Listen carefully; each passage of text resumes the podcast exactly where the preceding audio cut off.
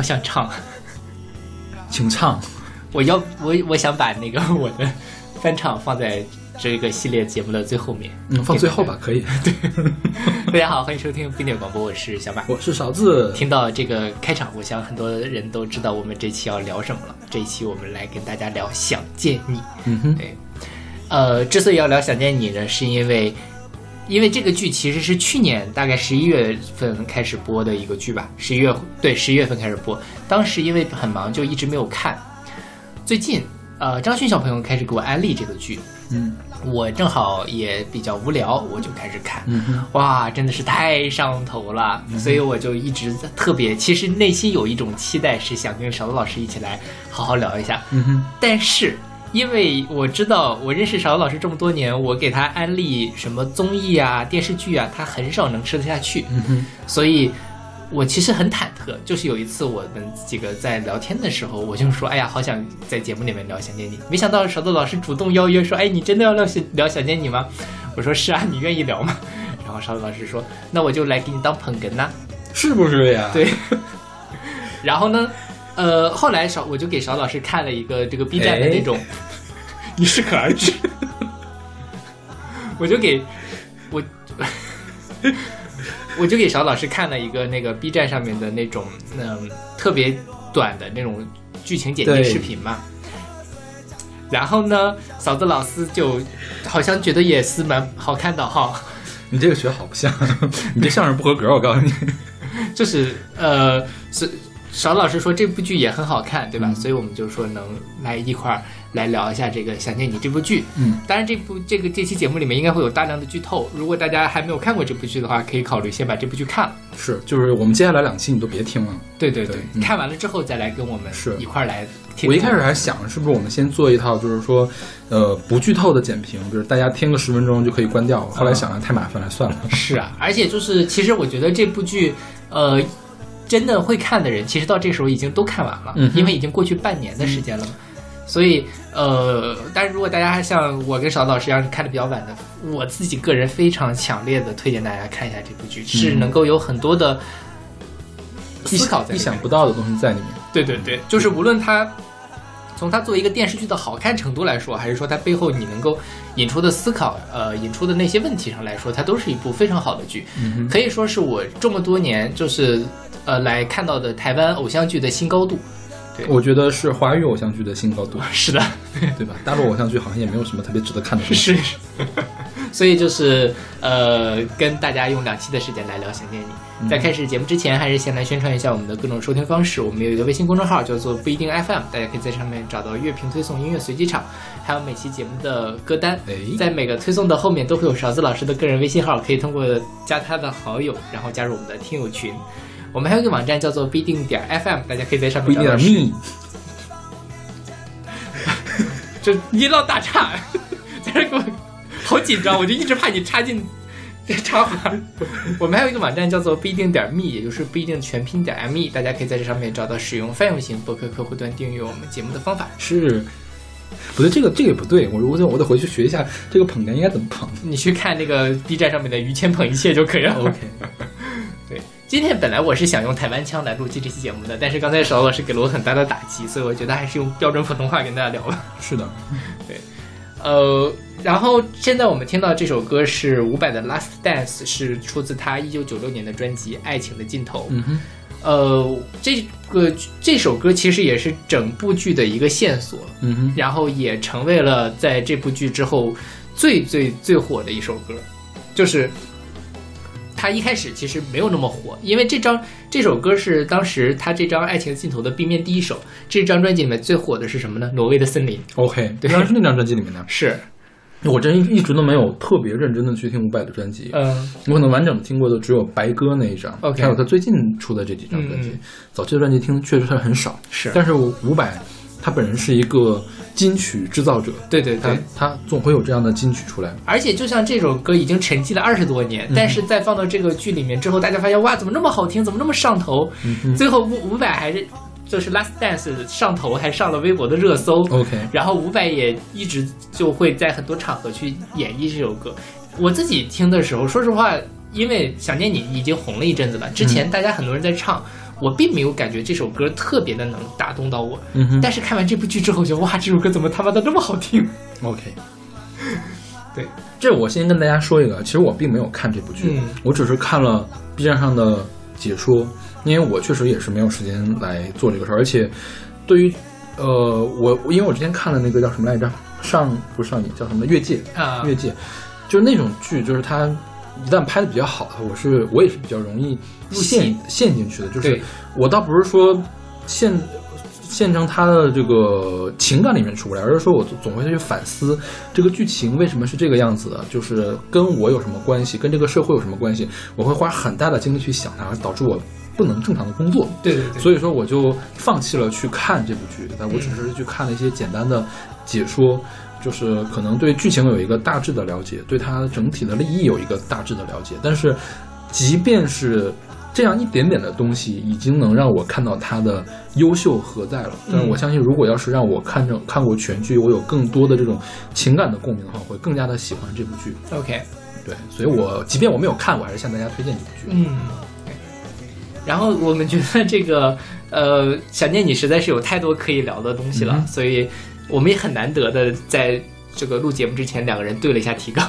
因为其实平时我们很少会交流一首歌会聊些什么，但是因因为是这样，因为平时我们聊的是很散的东西，对对对，今天这个多少是有一主轴的。是对，其实我们与其说放这么多歌，为什么会放那么多歌？是因为他真的用了这么多歌。对他如果没有用这么多歌的话，其实我们可能今天会干聊，是吧？嗯，就虽然就有点不太符合我们节目的这个利益了，对对对，但是，嗯、就是换句话说，我们这个是有一个纲领性的。我们这么多歌，起码要给它分开好，哪个多聊点，哪个少聊点，不能有的得的太多，是吧？对对对太腻歪了。对，是我们要对一下。对然后呃我们首我先首先来介绍一下《想念你》这部剧吧。嗯想念你》这部剧它的英文名叫做《Someday or One Day》，它是呃福克斯还有这个台湾的三丰制作去年的一部电视剧。然后它的主演是柯佳燕、许光汉跟施柏宇。嗯哼，然后在这个里面，它呃后面我们会简单的就是讲述一下每一个人的剧情，在他那首歌里面，我们可以先讲一下这个整个剧的一个脉络，哼就是二零一九年的时时间，嗯，黄宇轩就是柯佳燕演的这个黄宇轩，女主角，对女主角，嗯她呃在两年前失去了她的男朋友，她男朋友因为空难而失踪了。嗯哼，她就一直在她的男朋友的这种呃去世或者说失踪这个情绪里面走不出来。嗯哼，然后她偶然间拿到了一盘磁带，然后就是这个呃爱情的尽头这张五百磁带，一打开这个呃随身听，听到的就是这首《Last Dance、然后她就伴随着这首歌穿越回了一九九八年。她在那个里面变成了一个叫做陈玉茹的女生，魂穿，对，对，就是灵魂穿越。是的，嗯然后变成了一个陈玉茹女生，而她身边有两个男生，一个叫做李子维，这个李子维跟她当时死去的男朋友就是王全胜嗯。长得一模一样，嗯还有另外一个男生，他从来没有见过，叫做莫俊杰。这个故事就是以这样的形式开始的，所以在这部剧刚开始观看的时候，我会觉得这哦，这是一部什么类型的剧？是因为她男朋友到底没有死，还是说，呃，就是就她男朋友没有死，还是说她男朋友就是一九九八年的李子维，但是后来失忆啦，怎么样？因为有各种各样的电视剧的嗯套路，结果后来发现哇，这个电视剧真是超展开，嗯每一集都会这这个剧情怎么还能这么写？每一集都会让你觉得头皮发麻的那样的一个东西。嗯对。当然，接下来就会有剧透了哈。嗯就是在呃，事实上是这样的，就是这个呃，黄宇轩从二零一九年穿越到了一九九八年，嗯而这是黄宇轩的时间线。那在李子维呢，他是先在一九九八年的时候遇到了一个叫做陈玉茹的女生，然后这个女生突然间变成了一个性格，那这时候其实就已经被黄宇轩附体了。嗯之后，呃，因为经历了一系列的变故，到了二零零三年的时候，李子维呃车祸嗯哼，昏迷，然后他穿越到了二零一零年，穿越到了一个叫做王全胜的男生的身上。嗯后来他去追了这样追了呃黄宇轩，他们两个在一起，而然后他再空难，所以这个我不知道我能不能把这件事情呃用这样的方法，大家能不能说听明白哈？嗯但反正他就是很绕。对，有三个人都在穿越，或者说三组人在穿越。我们现在只说了两组。对的，还有一组是后面我们会再讲，还有一个就是幕后的大 boss 嘛，嗯，呃，三组人都在穿越，而且它有很多不同的时间点穿来穿去的，对。整个的这个剧情你会觉得非常的 复杂，嗯哼，以至于我有的时候在晚上躺在床上的时候，我看完那个电视剧，我都在想，哎，刚才这个人是谁？对，或者他到底怎么回事儿？这个时候他为什么会见到他？他为什么会出现在这个时间点 OK 对，所以呃，是一部很烧脑的剧情。嗯哼，对，具体的每一个人的故事，我们一会儿会详细给大家介绍。到时候大家可能就会从嗯个人的视角上去理解这个剧到底是怎么回事儿。然后我们来讲讲这个他们这个穿越的这个条件。嗯，穿越条件是就这首歌是吧？对对对就是听这张《Last》就是《爱情的尽头》的磁带，并且听这个这首呃呃《Last Dance》这首歌。嗯，然后这个编剧就会讲说，为什么他们会选这首歌。嗯哼，就是说，首先他这个编剧简奇峰，他非常喜欢伍佰，嗯他就把这《Last Dance》写到了这个剧本里。嗯哼，后来呢，就去谈呃音乐谈版权嘛，所以就他们就去跟滚石谈，嗯哼，然后滚石不仅给他们提供了这首歌，还去呃把这张专辑其他的音乐也都包办了，嗯相当于呃这他最后是做了一张非常完整完整的原声。它这里面其实是分成两部分，一部分是重唱的呃歌。对重就是。呃，他们滚石在九十年代末、二十世纪初的那些歌曲，嗯另外一部分是他们新出的专门为这首这张这个剧定制的一一些歌。也一会儿我们还会呃在后面挨个讲。挨个介绍这些事儿，然后你就觉得说哇，滚石真的是有这么多的金曲在他们手里，而且每一首歌跟这个剧都是那么的贴切，嗯哼，非常非常的难得。然后还有一个原因是为什么要选《Last Dance》，因为这是这张专辑的 B 面第一首。嗯哼。也许有些小朋友已经不知道 B 面第一首是什么概念了，，OK。就是一张磁带是有正反两面的了。OK，然后一个正面播完了之后，反过去就是避免开始播，他就避免第一首。那在这个剧里面，他是要设定是我需要一开收音、一开随身听就能听到这首歌，嗯所以就选了《Last Dance》，是非常合适的一首歌。对，但这有点打岔了，我们就说这个呃，为什么条件穿越就是听这盘磁带？嗯哼，呃，一开始是黄宇先莫名其妙拿到了一个随身听，然后里面是这这盘磁带，然后他听坐在这个呃好像是依兰回台北的公交车上就呃睡着了，然后就穿越回去了。那后面其他几个主角也是通过这样的方式来穿越的。OK，然后这里面涉及一个时间旅行的一个观念哈，我不知道它这个时间旅行的设定到底是什么样的一种时间旅行。就我先说一下我我看过的时间旅行，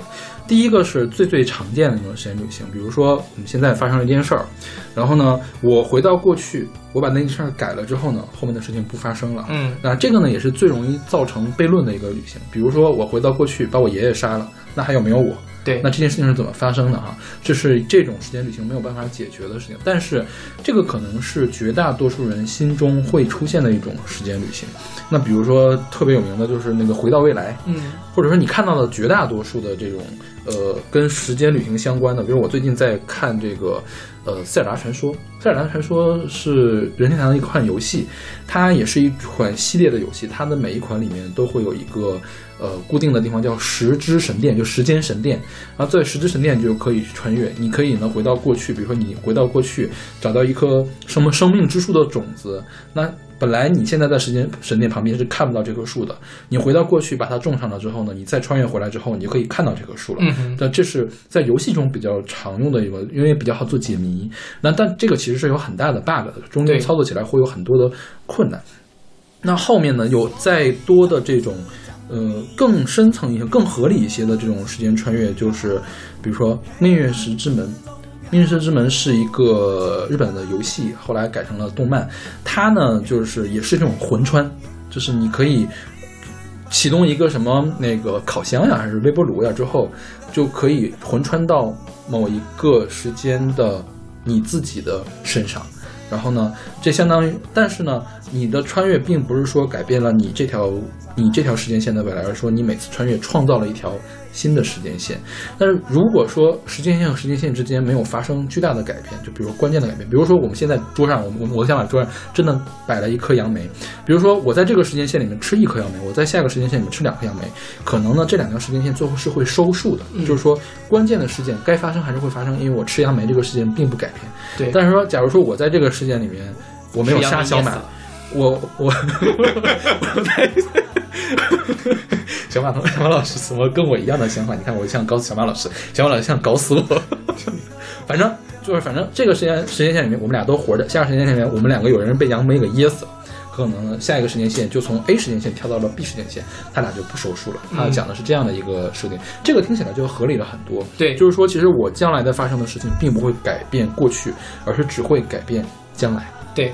然后这个类似这样的一个设定，还有去年特别火的那个电影《复仇者联盟四》，就是他专门用了五分钟来给大家解释这个原理，就是说你你跳到过去，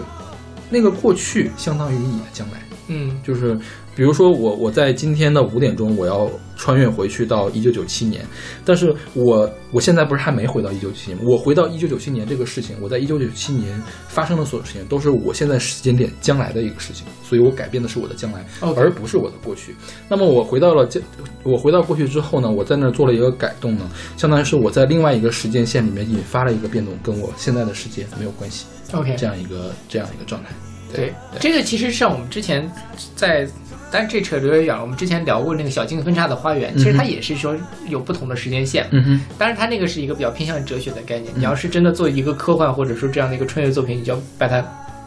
具体化很多，嗯相当于，但这个剧里面其实我觉得就比较像你说的这种时间线，不同的时间线跳来跳去，然后最终它会有一个收束的一个概念。但这里面其实你最后呃还是有个 bug 的是吧？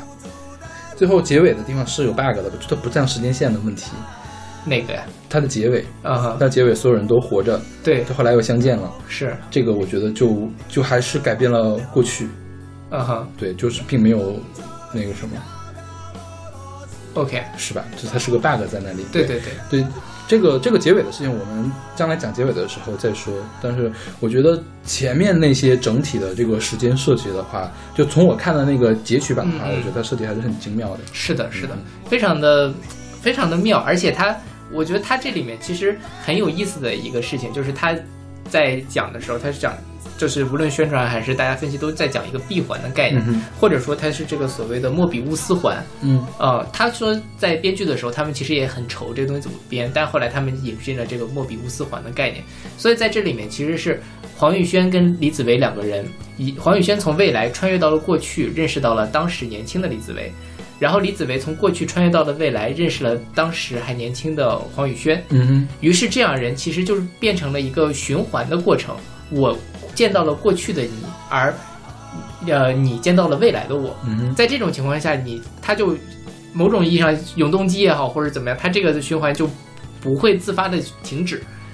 呃，然后就引发了后面的这个剧情，这也是这个剧比其他的一般的这个时间穿越剧可能更复杂的一点，嗯或者更烧脑的一点，因为没有一个好像没有一个时间的开始，就是我们看到这个剧的时候，它就已经在这样循环的运转了。啊，当然这也是一个另外一个大家很会诟病的，那这个循环到底是怎么开始的？其实会有人想这个问题，嗯包括后面我们去讲他的那个幕后 boss 的时候，其实也会有这个问题。是嗯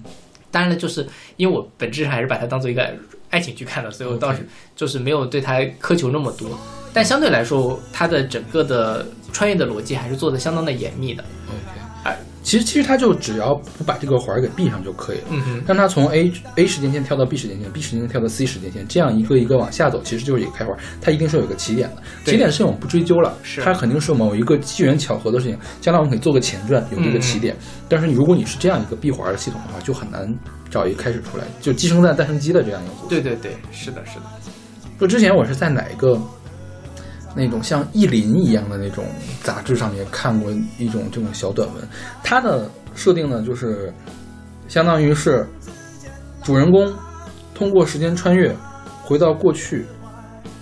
就是回到过去的一个时间点，然后呢，又通过另外一个时间穿越，又回到了这个时间点，让这个时间点有两个他，其中的一个他呢还做了变性手术，嗯然后呢，他跟他自己生出了自己。对，到底谁是谁，谁是谁爸？，OK，嗯、对，就是他，其其实他他这样就造成了一个非常非常大的一个悖论，他到底是怎么来的？对对对，就是为什么会出现这个人？是，对，就我觉得这个就跟这个这个环儿比较比较相似了。对对它其实是不能解释的一个事情，这个可能你我觉得也算是它一个 bug 在这里。嗯对对，当然我们不能用一个硬核的科幻小说的要求去要求一个偶像剧对。因为这个毕竟只是一个设定而已是啊就它是一个工具它并不是一个讨论的核心问题对对对。它是让剧情更有张力让这个人物更立体的一种方法。是的。对对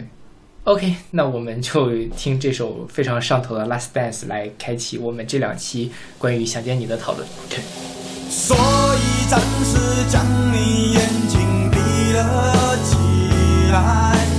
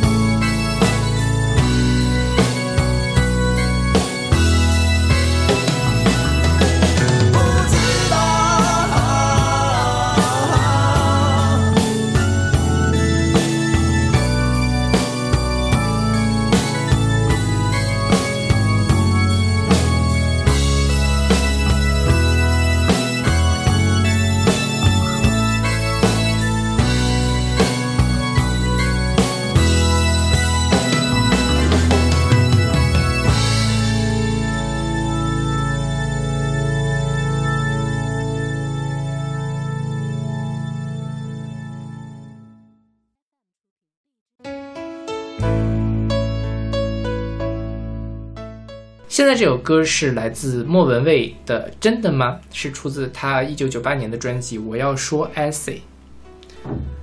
然后我意外的发现这首歌的编曲居然是伍佰。是啊，这首歌作词作曲张震岳，然后编曲是伍佰。嗯哼，你会发现一会儿我们还会有张震岳的歌。OK，对，所以那个时代的滚石真的是，嗯，有非常多的人才。然后，而且大家其实都愿意去做幕后，对吧？对，而且。互相都是交织的。是是是，你给我做个和声，我给你去做个编曲，对对对。对，所以也正是这样的氛围，这么多人才济济都聚在一起，才能出现出那么多的好的是。现在的作品。然后这首歌其实是呃在剧里面出现，是在黄宇轩思念她空战死去的男朋友王全胜的时候出现的，所以我们就用这首歌来沿着黄宇轩的这条时间线来讲一讲黄宇轩他的这个视角里面看到的故事。嗯哼，我们就从这个沿着他的这个呃顺序来讲了哈。就是黄宇轩小的时候，因为他是一个在台北生活的人，他小的时候去了台南，嗯哼，台南就是这个故事在一九九八年的那个发生地，就是那个中学的地方。嗯他当时迷路了，然后有一个大哥哥，嗯呃就带他找回了家。那个大哥哥就是一九九八年的李子维。嗯哼，后来他呃长大了，上了大学，上了大学之后呢，就遇到了一个学弟，叫做王全胜。嗯哼，他跟这个王全这个王全胜就在一起了，嗯在一起从这个大概是一二年过到一七年，一七年的时候，呃，这个黄宇轩他要外派到上海工作，但是呢，他又不希望王全胜跟着他走，所以他就说要不要分手，因为王全胜是特别珍惜黄宇轩的一个人嘛。但是他也不希望王全胜放弃自己的事业，所以就选择了说要不要分手。但是，呃，也没有分，他就去上海了。王全胜就去上海找他，嗯结果在飞机上失事了，呃，王全胜就消失了。嗯这是二零一七年的事情，一直到二零一九年，呃，黄宇轩都沉浸在对王全胜的思念中，完全出不来。后来在呃这种情况下，他拿到了一盘磁带，拿到了一盘磁带，他就穿越回了一九九八年。穿越回了我们刚才说的那个呃台南的那个中学，他变成了陈韵如。他看到陈韵如是一个非常呃自闭的敏感的小女生，但是她其实是因为是一个都市御姐嘛，你可以这么理解，她是那个能力很强，然后也很受欢迎的一个女生。嗯所以他就在那个地方，呃，慢慢的跟这个跟陈韵如的追求者叫莫俊杰，还有这个莫俊杰的好哥们儿李子维，嗯哼，呃，越来越熟悉。在这个时候，呃，李子维就慢慢喜欢上了陈韵如，也就是灵，就是，但是这个陈韵如是有黄宇轩的灵魂在他身体的，我们就叫他黄宇轩好了。嗯呃，黄宇轩，魂穿黄宇轩，对对对，加加一个加一个修饰，不要太乱了。是，然后他又魂儿，对对，这个时候 他又回，就是又回到了台，就是他又穿回来了。嗯哼，穿回来之后，他就觉得，哎，这事儿很很很不对劲儿，到底怎么回事呢？然后他又发现那个李子维好像跟我死去的那个男朋友有一些关系，嗯，比如说长得很像是吗？能看出来吗？一模一样。嗯，哦、因为就是他都是许光汉演的。对他醒来的时候，就是突然间就抱住，就看见那个李子维坐在身边，就抱着他，就是王全胜就开始哭，以为她的男朋友回来了，但其实那个是李子维，不是王全胜。嗯在这个时候，呃，他穿越回来之后，根据各种各样的线索吧，他就发现说，哦，这个我的前男友王全胜跟这个李子维可能是有一些关系的，他就去找了，呃，当时陈韵如的的的舅舅在台北开的一间咖啡馆，然后去跟他聊这些事情。后来，嗯、这个呃李子维咖啡馆还是唱片店？他后来开的咖啡馆咖，啡馆是吧？哦、是这样，这个这个可以你先你按你的顺序嗯讲，嗯你不要 OK 不要不给我打要。一会儿我们可以在陈玉荣这儿讲一下这个事情，就是，嗯、说到哪儿了？咖啡店，对，去咖啡店去找，然后这个咖啡店的老板，也就是陈玉茹的舅舅说，陈玉茹在一九九九年的时候被杀死了，嗯哼，然后在他生前也确实跟我说过，我不是陈玉如，我是来自未来的黄玉轩，嗯，所以在这个时候，他就给了他一本陈韵如的相册日记，哦，日记哦，日记，对对，对，日记里面就出现了两种字体，一种是陈玉茹写的，另外一种就是黄宇轩在穿越的过程中他自己写在日记上。嗯还有一句话，他就是王全胜，嗯哼，但是他不知道这句话是怎么来的。他为了破解这个答案，就又穿越回去了。嗯穿越回去了之后，发现啊，那个本子上怎么还没有“他就是王全胜”这六个字？反正又在那边，呃，因为这这个时候他穿越回去就多了一个任务，一个任务是他到底是李子维还是王全胜，嗯，第二个任务是呃不能让陈云死。不能让陈云死。嗯对。然后呢，呃，就是在那边之后，他通过一件事情发现，这个人真的就这个李子维跟王全胜确实有某种关系，就是当初他跟王全胜在一起的时候，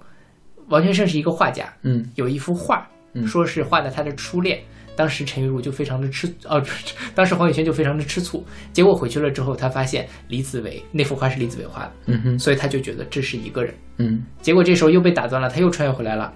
然后就见到了一个人，就是就在他舅舅的这个咖啡馆里，看见到了当时的李子维，就是我们叫他老李，嗯就是李子维。一会儿我们再去讲李子维的时间线哈，就是他他发现说，哦，这个人跟我，呃，那前男友长得很像的这个人，但是他叫李子伟，他们其实就是一个人，或者说他们的灵魂是一个人。呃，之后反正就是这个剧情，我觉得就是怎么去拯救，呃，这个陈韵陈韵如如，对或者拯后来还有怎么拯救莫俊杰这个故事，它就是一个平铺持续的一个剧情了。我觉得这个时候往从这之后，他的焦点就已经不在黄黄宇轩身上了。嗯哼一会儿我们再讲其他人的时候，我们再讲。，OK，嗯所以其实在这部剧里面，黄雨萱虽然是这部剧的第一女主角，嗯就是因为所有的事情都是从她身上开始的。嗯，但是其实身上结束，其实是吧？对对对，她这是这个剧很妙的一个地方，就是她的视线一直是流动的。嗯她一开始大概前几集在讲黄雨萱是怎么思念她的前男友的，嗯以及她是怎么穿越的。慢慢的，这个视线又唰的一下转变到了。呃，李子维身上去讲李子维这几年是怎么过来的，他跟王全胜到底有什么关系？到最后你会发现，这个视角落在了莫俊杰跟陈玉茹身上。嗯哼对他并没有说只关注某一个人，你们其他人都是我的工具人。但这个事儿我们一会儿再会详细的讨论，而是说每一个人他都照顾到了，每个人都有他自己很复杂的人生，而他们一起构成的这样一个非常动人的故事。是对，那在黄宇轩这个部分，我觉得他最动人人的就是他对王全胜那种无法抑制的想念。嗯哼就是因为我们在这个剧刚开始的时候，她的前男友，她的她死去的男友王全生就已经死了。嗯她两年的时间都没有走出来，她一直在沿着他们当时爱情的点点滴滴去思念他。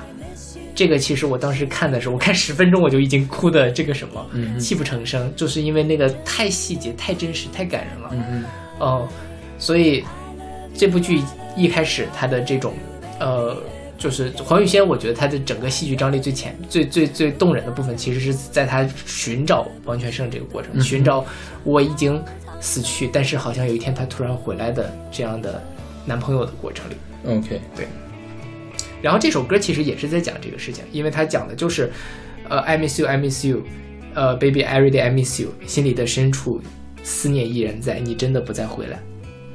因为这歌当时我我很早听过，我我买了莫文蔚滚石所有的专辑啊，嗯除了那个早期的那个真的吗？嗯就是那个粤语的那本专辑没买到，就是其他的专辑我都买到了。我很早就听过这个歌，当时觉得这歌就是一个。就是很普通的一情歌，失恋情歌。对，对，但是如果你把它放到这样一个语境下，也是非常合适的。这个失恋并不是因为对方变心了，对方不爱你了，而是说对方去世了对对，这样的一个东西也是很很恰当。因为我本人并没有这样的经历，我相信可能有这样的经历的人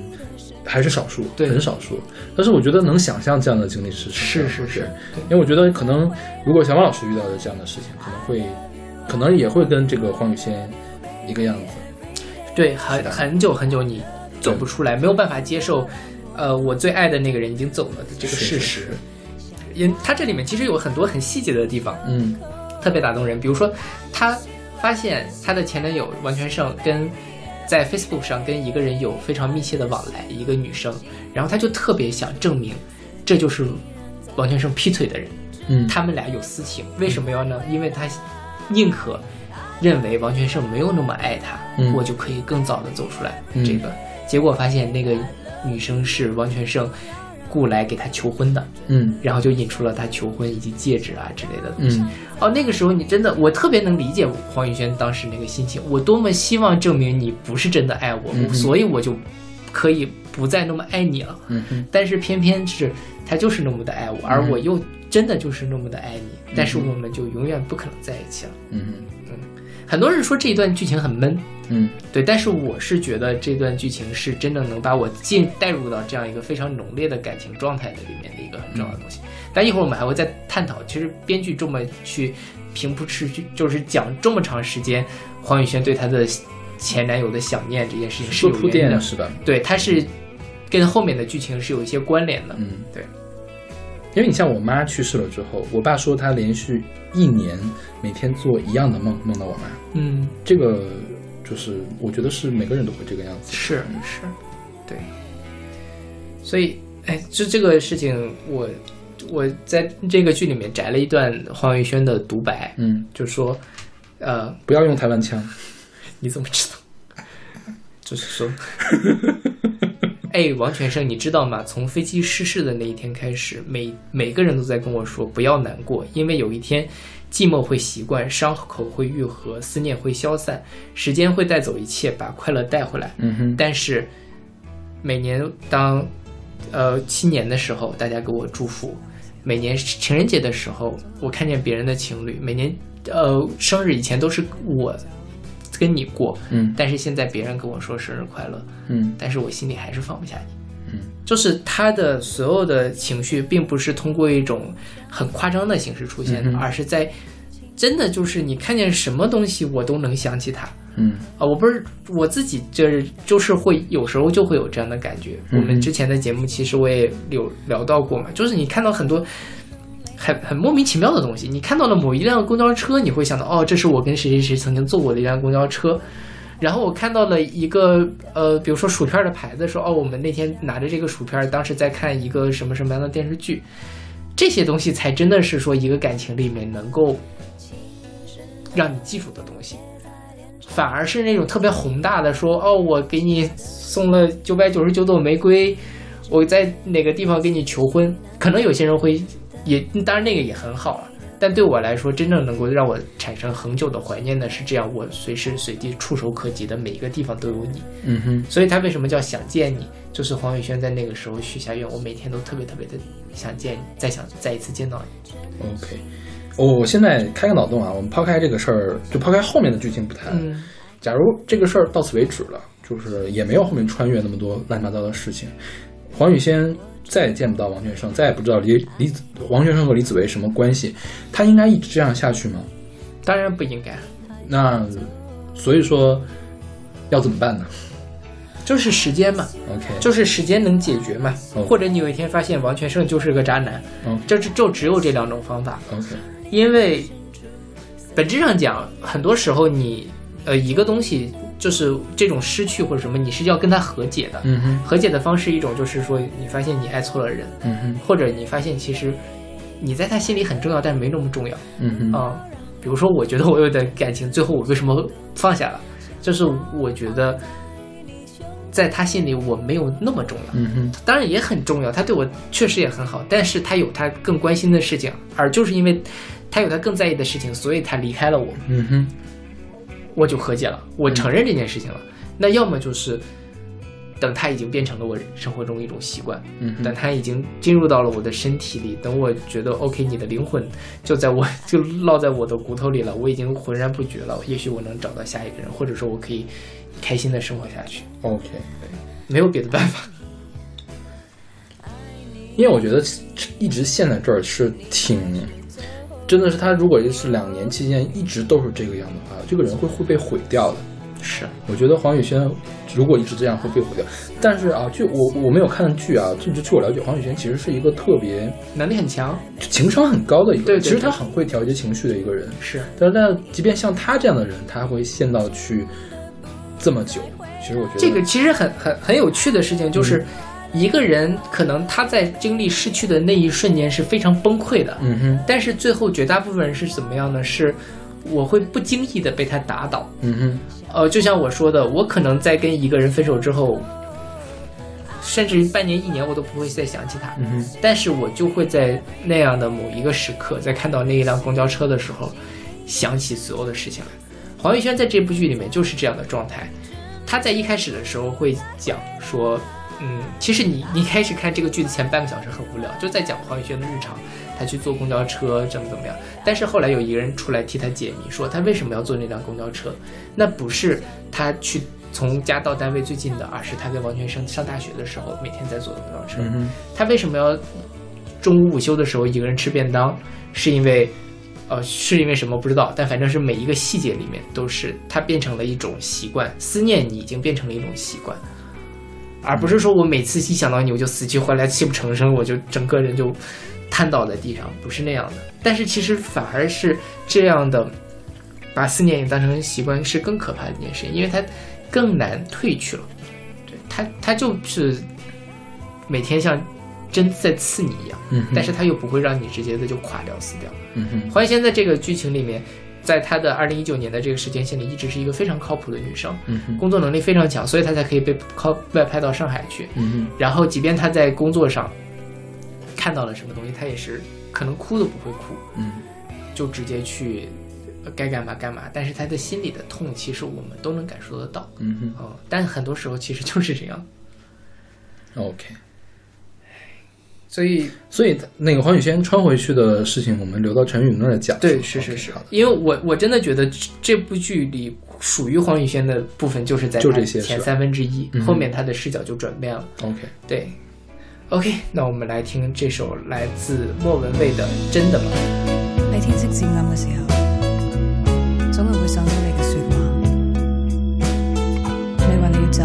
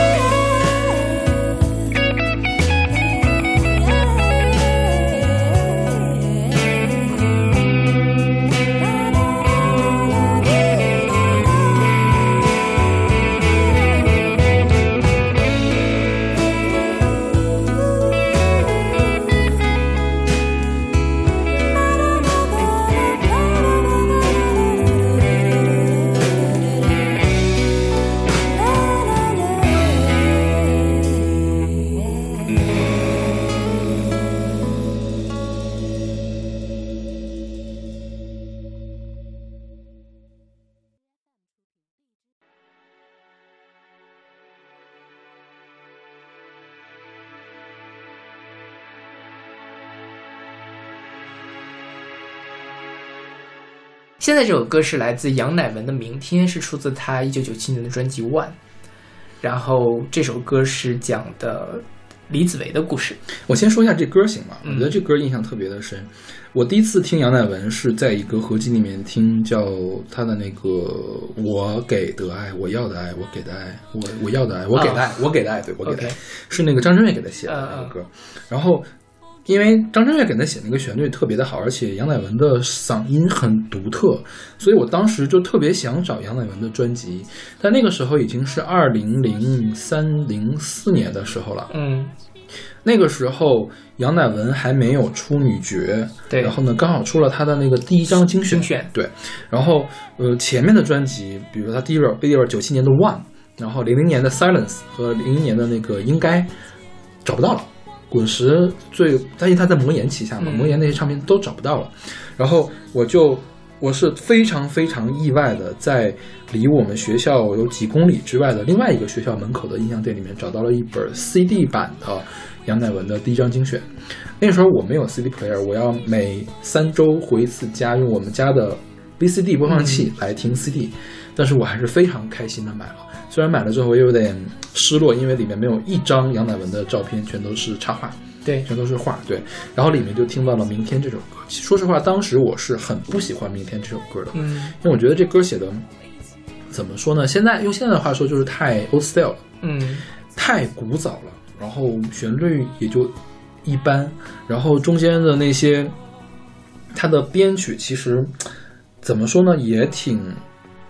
古老的，而且也挺另类的。对因为你看是李宇环来给他做的，就你可以想到是怎么回事了。然后，当然现在听的话，我还是很喜欢，但是当时我真的不是很喜欢《明天》的这首歌。《明天》这首歌后来是不是还被弄到了这个呃吉米的音乐剧里面？是跟光光良和杨乃文演的那个音乐剧里面，嗯然后还用到了这首歌。，OK，对，这首歌其实说实话，我因为我没有看完这部剧的时候，我就已经开始听他们的原声了。嗯当时我也是也是有一点没太 get 到这首歌想说什么。，OK，我真的现在真觉得你听歌真的是要有情境的，嗯你得进入到这个歌里面的这种语语境里面，你才能明白他表达的。嗯但是说实话，我前阵子就是昨天我在准备这期节目的时候，我听到这首歌我就哭了，嗯，嗯就是，呃，因为他他这首歌唱的非常的克制，嗯但是你能感受到它里面那个情绪是一直在那里翻来翻去的。嗯哼，杨乃文其实很适合唱这样的歌，是，对，但是如果你感受不到他的那个情绪的话，你就会觉得这首歌很平很无聊。嗯但你进去之后，你就哇，这首歌怎么后劲儿这么大？嗯哼，所以呃这部剧结束之后，我其实听的最多的这原声其实是这一首，真的假的？居然是这一首，好吧？因为它太它它其实蛮悲的，就是这首歌。嗯对但它又不像呃刚才那首莫文蔚那样那么的直白，它就是、哦我要压抑我自己，但是我还是能感受到你。嗯哼，然后这首歌其实就是在在这部剧里面是李子维的一个故事的主轴。嗯哼，刚才我们用黄宇轩的视角来讲了一下黄宇轩的人生，那在李子维这个里面，其实他的故事就更复杂一些，因为他穿来穿去了好多次，嗯甚至会有好多个李子维同时出现在一个空间里。呃，我们先讲李子维其实是一个嗯台南的男生，嗯，然后呢，他在呃就是小的时候认识了他的好朋友莫俊杰，但这个跟李子维的关系不太大，一会儿我们在莫俊杰的部分再讲。然后他上高中的时候，他的好朋友莫俊杰特别喜欢一个女生叫做陈韵如，嗯。他就去帮他的好朋友去追她，嗯。啊、就认识了这个陈玉茹。后来呢，这陈玉如性格变得越来越开朗，李子维也慢慢的喜欢上了他。当然，在这中间，他怎么知道他喜欢的呢？就是他遇到了一个小女孩，叫做黄雨萱，嗯把送她回家。小黄雨萱就一直，这个小女孩就一直在问大哥哥，你到底喜欢什么样的女生啊？嗯然后他脑子里面就一下子想起了，呃，魂穿的黄雨萱，嗯哼，然后就觉得哇，他这就是我，可能就是我喜欢上他了。嗯然后后来呢，呃，黄宇轩就是呃，就是后来这个黄宇轩回去了嘛，嗯陈韵如又回到了他自己的身体上，他就发现这个陈韵如不是我的当时喜欢的那个魂穿黄宇轩，你就是真的陈韵如。嗯但是此时此刻，陈韵如其实是因为他一直喜欢着李子维，所以他就特别想要得到他。嗯他就中间这个部分，我们可以再放到陈玉茹那趴来讲，这个也不是剧情主线。后来就是因为陈玉茹也死了嘛，嗯，然后莫俊杰被认为杀了陈玉茹，莫俊杰坐牢了，相当于呃李子维同时失去了他的爱的人，因为那个时候他认为黄宇轩也随着陈雨茹的死而死掉了，嗯哼，还有就是他的最好的朋友坐牢了。嗯。他二零零三年的时候回到台南，哦，他后来就去加拿大留学了。呃，二零零三年的时候回到台南去看莫俊杰，但是莫俊杰没有见见他，然后他就车祸，车祸了之后，他一醒来发现自己到了二零一零年，他穿越到了王全胜身上。嗯哼，这个王全胜是谁？一会儿我们再讲。他是一个在宜兰的一个呃小男生，嗯哼，然后高大概是高三学艺术的，后来他嗯上网查，那时候已经互联网已经比较发达，就看到了黄宇轩这个人，因为当时黄宇轩跟他讲过，说我是来自未来的黄宇轩，而且他自己也经历了穿越，他就相信了这个故事的真实性，嗯哼，他就努力考到了跟黄宇轩的同一所大学。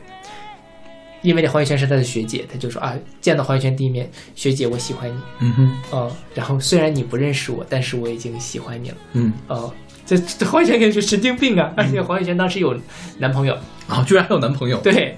呃，黄宇轩后来有一天，这个黄宇轩的男朋友就劈腿了，就说我其实还是更喜欢我的前女友，我不喜欢你了。黄宇轩就被甩了，正好是黄宇轩那天的生日，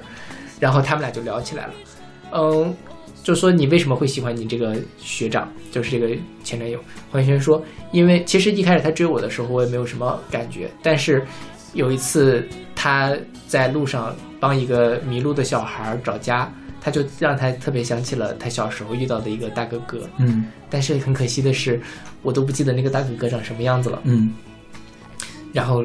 这个时候，王全胜，也就是说这个魂魂穿穿过来的嗯魂穿的李子维说：“ 我靠，你怎么可以把这个大哥哥跟你这个渣男前男友相提并论？”嗯后来反正他们两个就一来二去的就在一起了。嗯他们在一起之后，黄宇轩就觉得这个人怎么那么了解我？他知道我想要什么，他知道呃我喜欢是喝什么样的咖啡，嗯然后特别的温柔，特别的体贴，而且最关键的，他对爱情那么的坚定，他他就认定了我。如果你不跟我在一起，我这辈子再也不找其他的女生了。嗯所以他们的感情才会让黄宇轩那么的念念不忘。然后在二零一七年的时候，黄宇轩因为要外派到上海，他特别想追过去，但是他那个呃没有，就是但是他黄宇轩不是要跟他分手嘛，他就想跟黄宇轩求婚，想改变这个命运。嗯但是因为这个中间遇到一点差错，也没有求婚，黄宇轩就走了。在这个时候，他在机场想要追过去，嗯。因为他知道，因为未来的就是穿越回去的黄宇轩告诉过他，他未来的那个王全胜的男朋友会因为飞机失事而去世，嗯。他坐上的就是那一班飞机。嗯哼。在这个时候，他在机场上遇到了跟他长得一模一样的人，嗯。那个人叫李子维。嗯。这个时候就有点复杂了，我这个逻辑捋了半天，然后他这个老李就告诉他说：“你自己想好到底要怎么样，你到底是要，呃，踏上这班飞机你就死掉了，还是说你要那个留下来，我给你换另外一张机票？你没有办法挽救其他的人，因为你没有办法改变这么大的历史进程，就是所有人都不要上飞机，这个飞机就不会失事，你只能选择你自己。”嗯然后这个时候的魂穿的李子维说：“如果我不踏上这班飞机，你就没有办法，呃，黄宇轩就没有办法回到过去了，我们就不会认识了。嗯反正这个时候你可以来照顾他，就是把他的说这是我跟宇轩这么多年的回忆，就是把一个手机给了他，嗯呃，给了当时李子维，然后他就上了飞机又失踪了嘛。嗯他又这失踪之后，他又穿越回了二零零三年，他是那个车祸的那个时间线上。他穿越回去之后就，因为要很艰难的去做复健，因为他那个这个腿瘸了嘛。嗯呃，是就这样一直到二零一零年，他去接他的好朋友莫俊杰出狱，结果莫俊杰自杀了。嗯哼嗯，他就很崩又很崩溃啊。嗯呃，至至于自杀，一会儿我们再讲。这个时候，他就找到了陈云儒的舅舅，嗯呃，他就说我们这个，嗯、一未来会有一个叫做王全胜的人出现在你这里，然后你要帮他，你要怎么怎么样。于是他就看着另外一个王全胜嗯去跟黄宇轩谈恋爱，嗯然后等黄宇轩死了，就是等这个新的王全胜出现在机场的时候，嗯他作为这个老的李子维，嗯到了他面前说了一样的话，嗯说你要考虑上不上这趟飞机。但是这个时候的王全胜说说出了跟他当年有一点点不一样的话，嗯哼就说我觉得我如果不什么，我你怎么去救陈韵如，怎么见黄宇轩，怎么去救莫俊杰？嗯而且这个人明显态度会更积极一点，所以他觉得、哦，好像这个时间线是会有一些变化的。嗯所以当然那个王天生又死了，然后他就就回到了，就是在这个呃黄宇轩也穿越回去了之后，就刚才我们说的那个黄宇轩穿越回去之后，嗯。他们俩就相认了。相认了之后，当然就很感动嘛，就是重新生活在一起。结果没过多久，他就被那个幕后大 boss 就给杀死了。嗯哼。啊、然后这个时候黄宇轩就很崩溃啊，说：“哎，我怎么都又又死了？”嗯 呃，然后他就非常疯狂的更想要穿越回去了。这差不多就是李子维的这条线，嗯当然最后命运更改了，他们就又在一起了，这是后话了。嗯嗯所以李子维这个剧情里面就比刚才那个剧情要复杂很多，因为他穿来穿去穿了至少三次，嗯而且他同时作为我们现在第一视角的李子维，他见到了一个比自己年轻的李子维和一个比自己老的李子维，嗯哼说明这个故事可能平行的发生过很多次了。嗯哼嗯，所以这个其实，嗯，就是跟你刚才说的这个所谓的穿越的设定，就会更，就就更多的可以探讨的地方，这个逻辑到底是怎么回事？这个我觉得就很像《命运石之门》的那个东西，就是时间线收束。嗯，当你做出关键改变的时候，时间线才会跳到另外一个时间线里对。如果不做这个关键改变的话，就是总会那个达到一个成果。是那个《命运石之门》里面，呃，这个会涉及到《命运石之门》的关键剧透啊，大家如果想看的话，就不要就就不要听了。就是它的设定是说呢，里面有也是有一个男主角特别喜欢的小女生会被地铁撞死。反正他会死，他会死，这是一个时间线收束的状况，他就需要找到怎么样让这个女生不死，然后就把时间线跳到另外一个，他就不断的用那个微波炉进行来穿越，穿越穿越之后发现呢，只有让另外一个女主角死了，嗯，这个女主角才会不死，那就是时间线 A 阿尔法跳到了贝塔的一个线上，然后呢，最后呢说不行，我两个都要，然后怎么办呢？因为说你是不能改变别人的感官的，就比如说有人看到这个女主角躺在地上流了一滩血，你就必须得造成这样，她流了一滩血，否则就错乱了，嗯就不对了，就一定会立刻的崩塌掉，又又退回到原来的这个时间线上面。那怎么办呢？他让其中的一个一个女主角假死，嗯，然后就其实又保全了他的性命，然后然后又导致了这个时间线的跳跃，嗯。然后就达到了一个伽马时间线两个女主角都活下来了。嗯，对。对，我怎么觉得我听过这个剧情，就是假死的这个事情。那我不知道，《命运之门》是很经典的一个跟时间穿越相关的呃科幻的游戏。OK，嗯。好像听你讲过，或者是怎么样嗯，whatever，、嗯。就是呃，这个剧其实可能比你那个就没有那么复杂，因为它并不是一个比较硬的一个。其实它也是做了一个关键的改变。嗯这个估计要在陈韵如陈韵如那一趴来说，对对对，就是关键的地方在于陈韵如她想开了，对陈韵如想开了，这个时间线就跳了。是，对，所以说那个可能这个就是魂穿的李子维，就夹心小王，嗯他即便不上这个飞机，时间线也是要在收束。这架飞机没爆，可能是他上哪架飞机哪架飞机没爆对对对，所以说可能在他那个地方来进行改变是不可以的。是，可能就真的关关最最关键的地方是陈韵如这个人来改变，所以这个也是这个剧妙的地方。是他没有把这个关键地方设在了一个事实上的巧合，而是他最想表达的一个事情。其实你说这个剧最最终的核心，它探讨的什么问题啊？探讨其实是陈韵如的问题。对对对，所以他把他的关键设定为陈韵如的这个问题，这是他非常巧妙的一个。是，而且他把，而就是他不仅仅是这样，他他还用一个非常合理化的一个情感的方式，把他为什么没有上这班飞机，为什么上了这班飞机做了一个合理化的一个，因为那个时候的无论是哪，就是循环了几次的李子维都会认为我还想再到见到黄宇轩，嗯。我希望跟黄宇轩产生这样的邂逅，即便我最后会死，嗯，都没关系。嗯。即便我一次又一次的踏上了飞机遭遇空难，即便我一次又一次的车祸我要复健，但是我还是死心塌地的喜欢黄宇轩。嗯哼，这就是他一方面避免了像你说的这样的，我必须要把这个时间线给挑明，就是说你改变不了这个命运。说实话，那这个剧就没有那么的有意思了。嗯，另外一方面，它也更突出了李子维和黄玉轩这个爱情的高高尚，就是为什么大家都喜欢这一对儿的这个核心。就是李子维，其实，在一开始我们刚刚看他一九九八年的时候，是一个所谓的臭屁的少年。嗯哼，是说实话，看这个剧我才是明白“臭屁”这个词到底是什么意思。就是，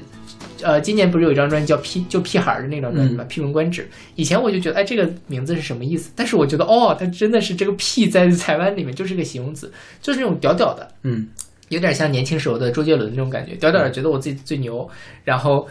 呃那样的那种阳光少年的状态，就是屁孩，其实也就是那样嘛。包括这个里面就是李子维这个角色，生动的诠释了什么叫臭屁。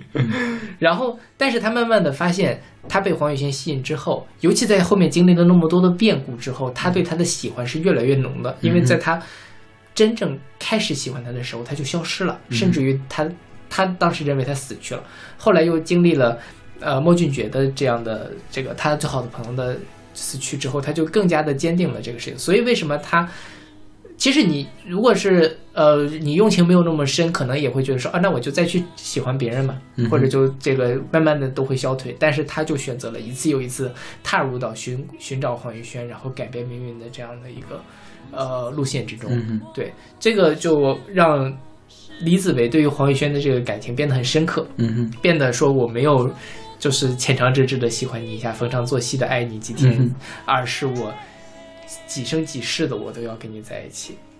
这也是为什么呃，许光汉因为这个电视剧变得那么的受人欢迎。当然，他长得帅是一部分，但说实话，许光汉之前我这次才知道，我看过许光汉的很多剧，你还看过什么？就是那种台湾三年二班吗？哦，那个那个我还真不知道是他。那个就是周杰伦的《三年二班》的男主角，打乒乓球那个人就是许光汉。小的时候对对对，是，但就是我基本上认不出来。就那个时候，其实呃，许光汉之前拍过一些台湾的其他的偶像剧，嗯，我发现我是看过其中几部的，嗯但那时候你不会那么的被许光汉主要他不是一番了。一方面是这样，嗯另外一方面就是说这部剧里面的李子维真的是太吸引人了，嗯太能激发人的少女心了，太想让人被一个这样的人喜欢了。嗯哼，对，无论是男生还是女生，我觉得都会有这样的感觉。嗯哼，对。其实许光汉他是很很有细品的一个人，他很会挑戏。对，你看他三部主演的片子，《追梦者》，嗯，然后那个阳光普照阳光普照，还有这个想见你，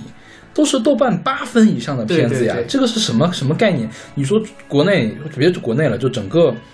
整个华语圈子小鲜肉里面有谁有这样的水准呀？对，小鲜肉里面很多连一部八分的都没有，对呀，何况是步步八分的。对对对对，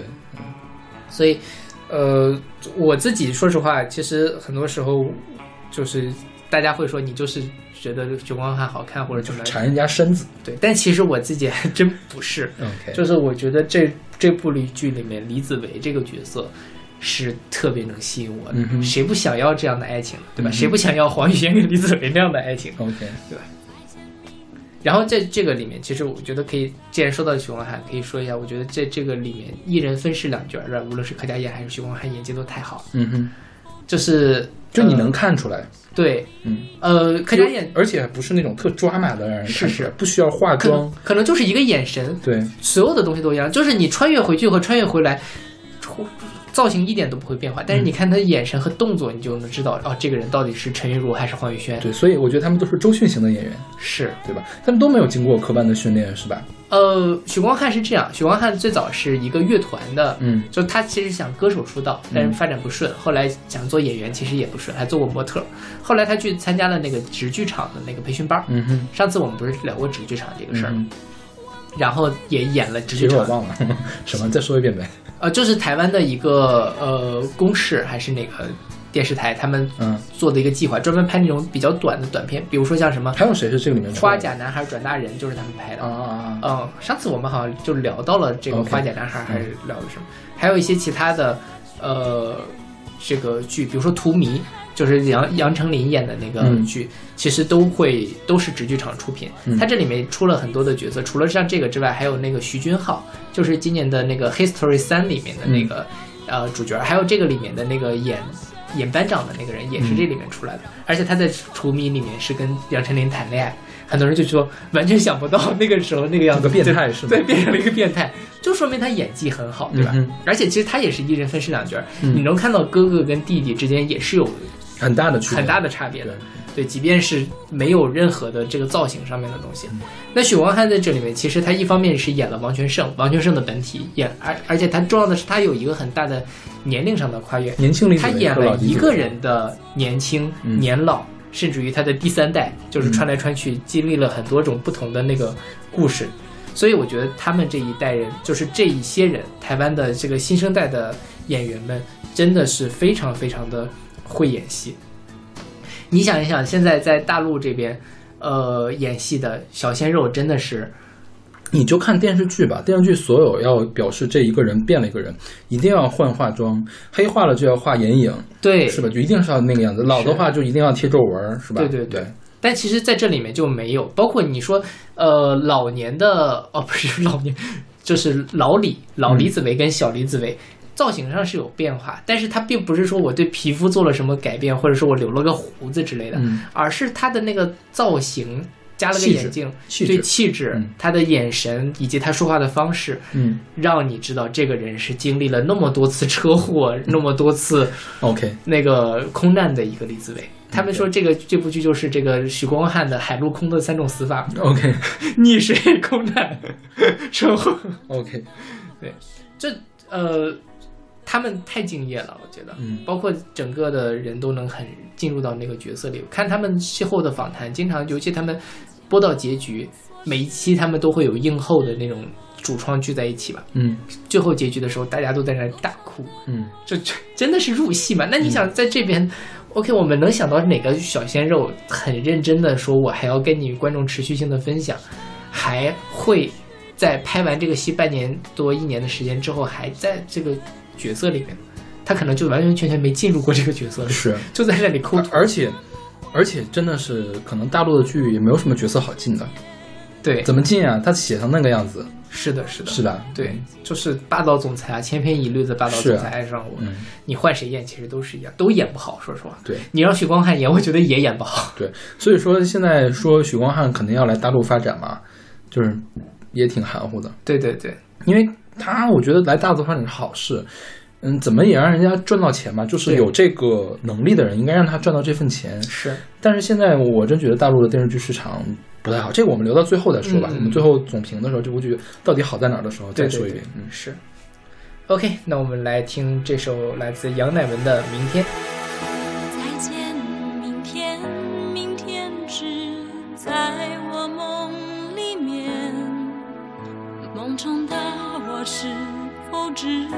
的走向黎明？忘记从前我所失落、失落的起点。忧伤的过去，已忧伤的走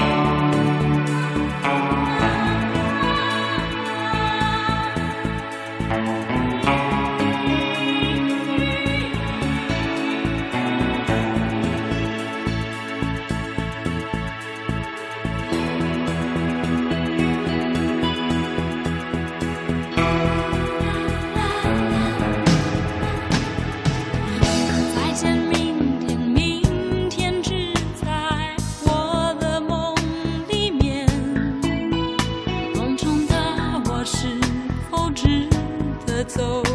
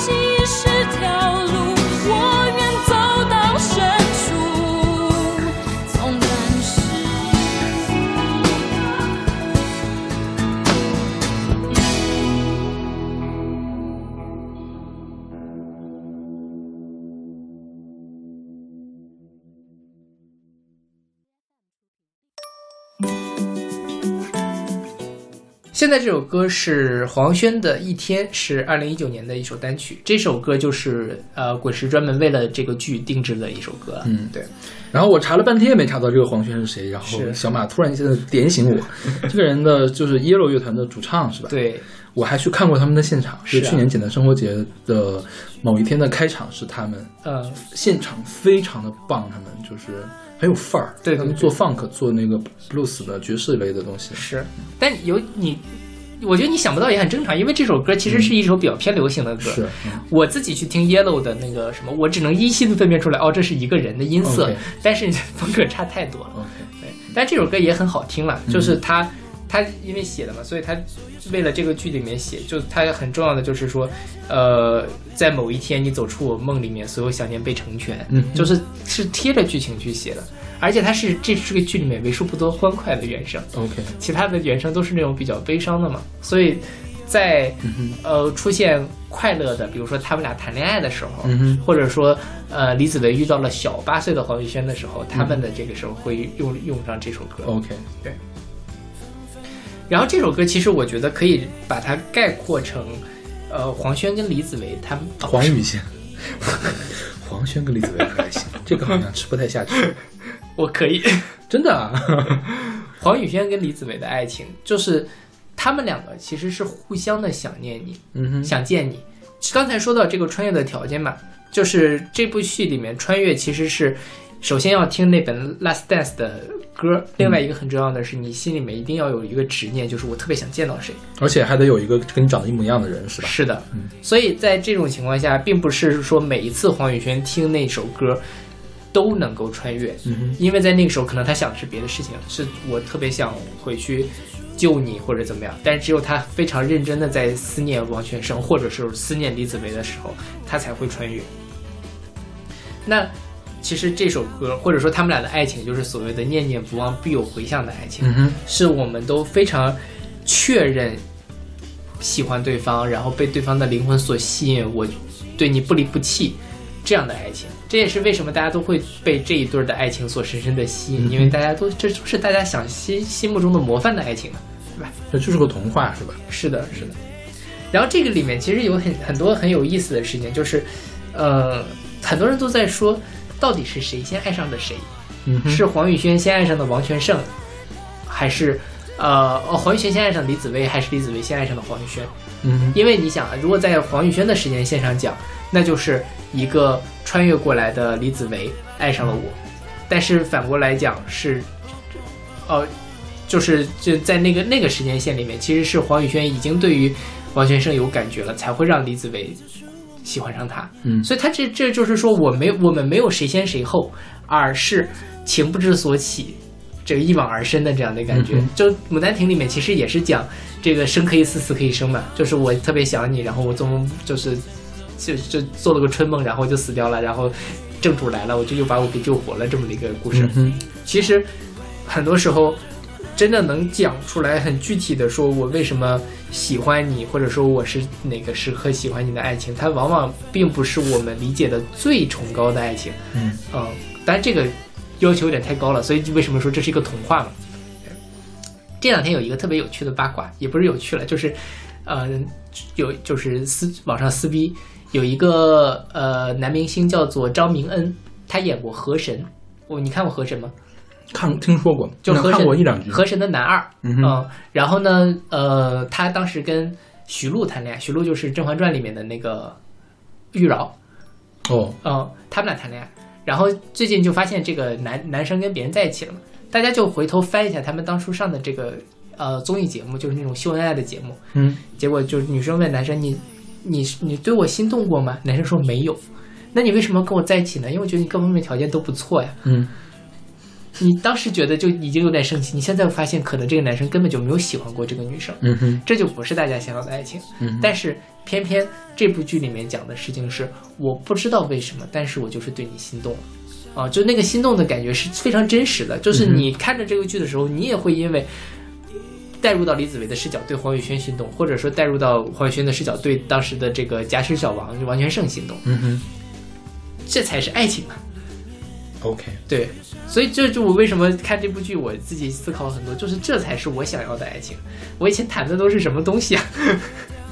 这是这个事儿，我我就突然，因为我之前是对这个事情有有一套我自己的理论的，嗯就我觉得之所以说不清楚为什么，并不是说它没有为什么，嗯，而是因为它太复杂了，你对所以你不知道是为什么。是的，你所有的为什么都是一个牵强附会，对对对你想你想说理由，总能找到理由的。是但是并不是满足了你说的这个理由的人，你就会喜欢上他。对，但我觉得找理由有没有用呢？有用的，就是因为其实我觉得谈恋爱也是一个打怪升级的一个过程。你总去分析之前自己的一些事情，就比如说我是不是真的在意这件事情，会有助于你继续挑选接下来的这个恋人。嗯，就是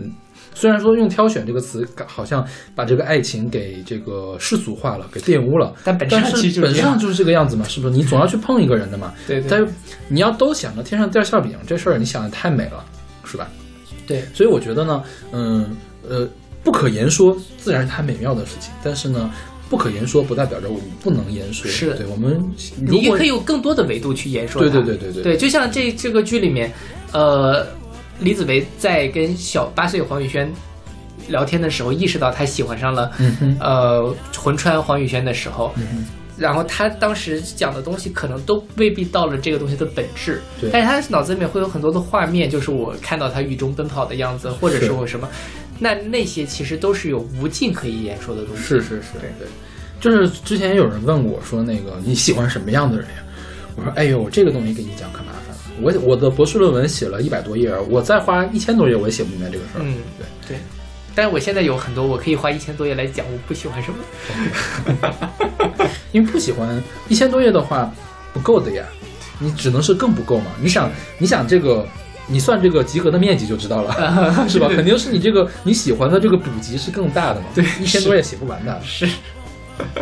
然后这剧里面其实还有一个特别，一会儿我会就在莫俊杰那一趴，嗯就下一期了，应该是我们会就讲另外一种，或者说我之前所经历的所谓的爱情会是什么样子。然后就这里这个剧里面特别好玩的一件事就是，每个人其实都在喜，就是因为每个人都有一个 copy 嘛，都有一个备份。那我很清楚的知道我喜欢的是你，而不是他。比如说对于李子维来说，他非常确定他喜欢的就是黄川黄宇轩，而不是李子，而不是陈玉茹的本体。反过来讲，对莫俊杰一样，当你从一个阴郁的女生变成一个阳光开朗的女生之后，我觉得我好像就不喜欢你了。嗯我们刚才没有说过，阴郁的女生就是陈韵如，然后开朗女生就是那个黄宇轩，轩对，是。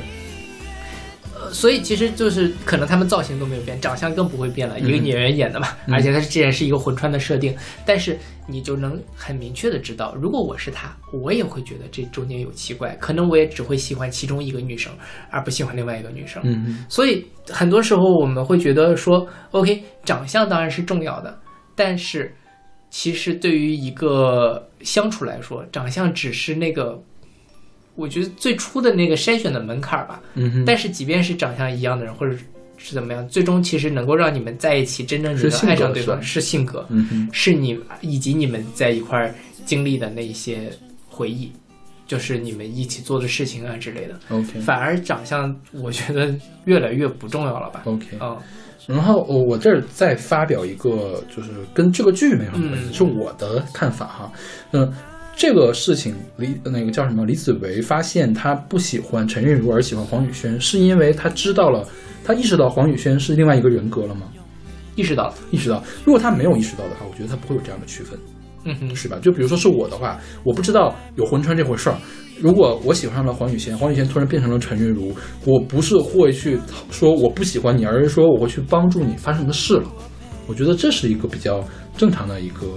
体现。对对，当然当然这个剧并没有在讨论这件事情了，但是我只是说可能作为一个呃现实中更可能出现的一个状况是这样的。但是其实，在现实中出现状况很有可能这样，因为你出现了一个变故而变成另外一个人之后，我很可能就不会再喜欢。就是是因为喜欢的东西会被消减，消减到一个阈值之后啊，一拍两散。对对对，就可能我比如说我呃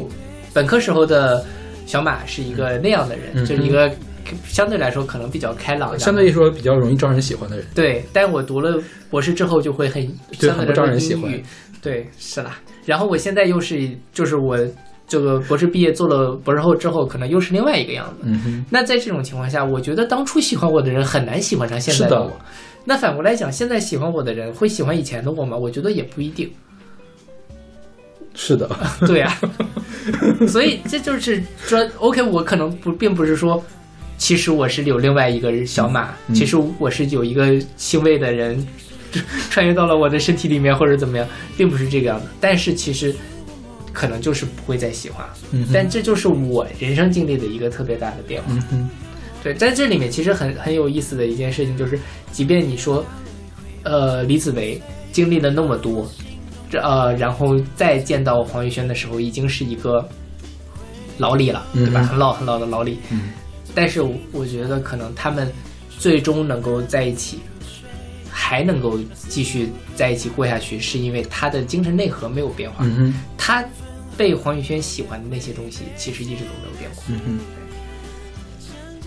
因为可能是这样，黄宇轩和陈韵如他俩差的实在太远了，他差的远的程度远比那个本科小马和博士小马差的远的一个程度要大得多。本科小马，呃，博士小马虽然说没有原来那么开朗，但本质上还是小马，就是关键的地方都没有变。对。但是陈韵如和黄景瑜，这真的就是两个人，对，没有没有办不太好妥协的一个状况，相当于。是的，是的，对。这个事情，其实我们一会儿可以在陈韵如那一趴再详细的讲，就是这两个人到底有什么区别？对，嗯以及到底哪一个是，就是大家为什么会喜欢一个，不喜欢另外一个。OK，。但总之，我觉得这个就是我，就是张群小朋友在跟我推荐这部剧的时候，他说嗯我其实有点怕给你推荐这部剧，就觉得你看了之后会心淡了，对于谈恋爱这件事情，什么叫心淡了？就是说不会那么快不相信爱情了是吗？对，OK，就因为你你看到过很美好的爱情了。嗯哼那你对爱情的要求就会更高，那就不是谁都可以在一起了。这其实是这其实是好事呀。就我总觉得你就是我随便的要求很低，然后都很抓马的，后面撕心裂肺的，你不是更对对对难受吗？是的，是的，你我觉得你宁肯就是多空几年，然后找到一个合适的嗯对我比较惊讶的是，你居然是在现在的时候才发现这一点。我一我一直都以为你早就成长了呢。我觉得这是很中肯的批评。没有批评了，就是我这我我自己觉得是蛮蛮惊讶的。你这么说是对，我因为我，所以我看这部剧之后，我就想，我之前都在干嘛呀？OK，当然有时候也是呃，一会儿我们在讲孟俊杰那时候，我可以讲一讲我的爱情因为因为我觉得你是这样，你一方面呢又很着急，其实一方面你要求又很高，对，就是如果你像我这样，我要求没有那么高的话，其实有很大的宽容度的话，那就都还 OK。反正说他再差，只要差到不超过那种地步就可以了，就可以一直走下去。然后你又，其实我觉得你要求蛮高的，是了，事儿很多，是了，就是虽然说你每次在跟我讲你的前任怎样怎样怎样怎样，呃，好像是他们都那个样子，那我一听这个人都烂成这个样子，你们一开始怎么开始的呀？那其实我觉得你呢是。第一，你是专门把他最不好那个地方给我们讲，因为你对呀开心的地方没有必要跟我抱怨嘛，是不是？对对对对开心的地方跟我说变成秀恩爱了，对呀就是你主要是把最坏的地方来挑出来说。第二方面呢，就是说有的时候也是能体验体会到，就是你对他的要求还是很高的，高的，对，可能有些事情在你那儿就不是个大事儿，对对对对。对，但我在我这儿就是不可接受的事情，是，对。是啊，但其实我也是一样，就是我在找下家的时候，中间隔的时间是越来越长了。我真的觉得这是个好事儿。嗯，就是我现在觉得心淡了有心淡了的好，嗯。我避免到了很多的麻烦，我就可以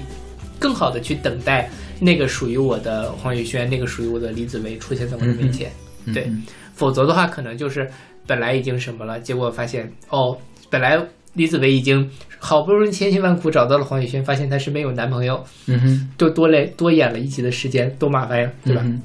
如果一开始就能在一起多好，嗯是吧？好吧，那我们来听这首来自黄轩的《一天》。梦在凝结后尘风，吹拂你的笑容，停留很久，像回忆的魔咒。当情绪在降落，出现满天星空，那颜色太斑驳，像漩涡。相遇那天，就定格了永远，一句再见。铺垫时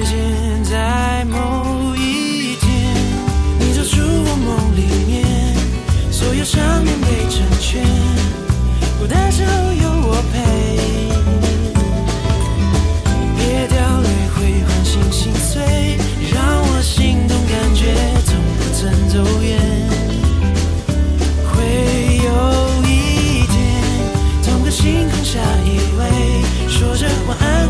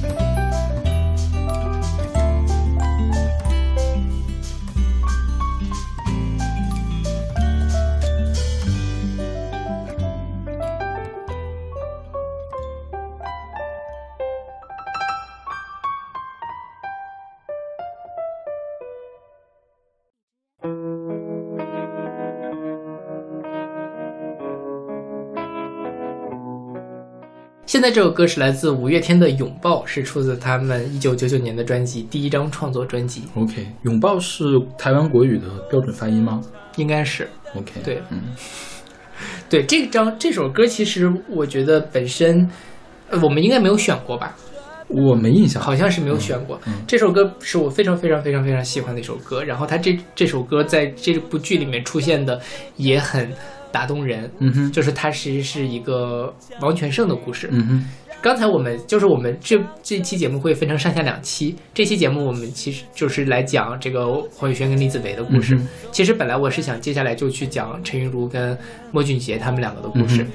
但是因为这个时长的原因，就是是，不太好。就是你给中间断一下不太合适。对对对，所以我们就把这个王全胜，因为事实上真正王全胜本体的故事跟其他四个主角的故事是分开的。是，对，那我们就把它放到这个地方。他可能是唯一的工具人，是吧？